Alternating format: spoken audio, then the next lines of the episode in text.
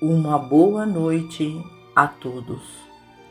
Iniciamos o Evangelho no lar.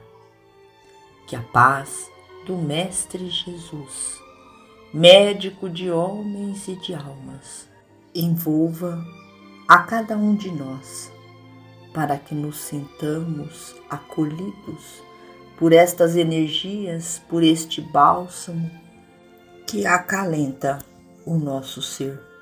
Convidamos os nossos amigos, trabalhadores da vitória do bem, para que possam vir em nosso auxílio e nesta sintonia fraterna, onde estamos conectados mente a mente, possamos nós orarmos, vibrarmos pelo nosso planeta Terra do livro Calma.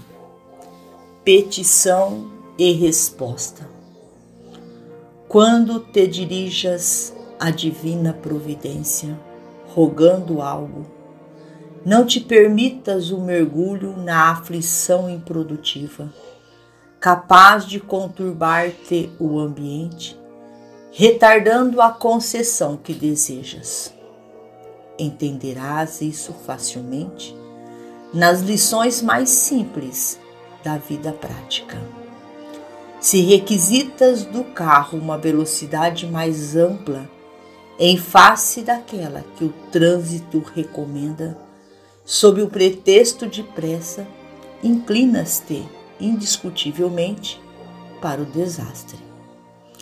Na hipótese de exigires da ponte o transporte de carga determinada com o peso muito superior à capacidade de resistência em que se estrutura, com a desculpa de urgência, é provável que a desmanteles. Quando espancas um vegetal impiedosamente, a fim de senhorear-lhe algum fruto, sob o pretexto da fome, estarás reduzindo muitas das futuras possibilidades da árvore em teu prejuízo próprio. Ente debruçando num poço, agitando-lhe o fundo com a desculpa da sede, unicamente lhe turvas o líquido, tornando inadequado a própria saúde. Em teus requerimentos à vida maior, formula-os com cuidado e continua no trabalho que o mundo te conferiu, esperando pela manifestação do poder divino através das circunstâncias do caminho em que te encontras. Inquietação desnecessária atrasa o socorro previsto.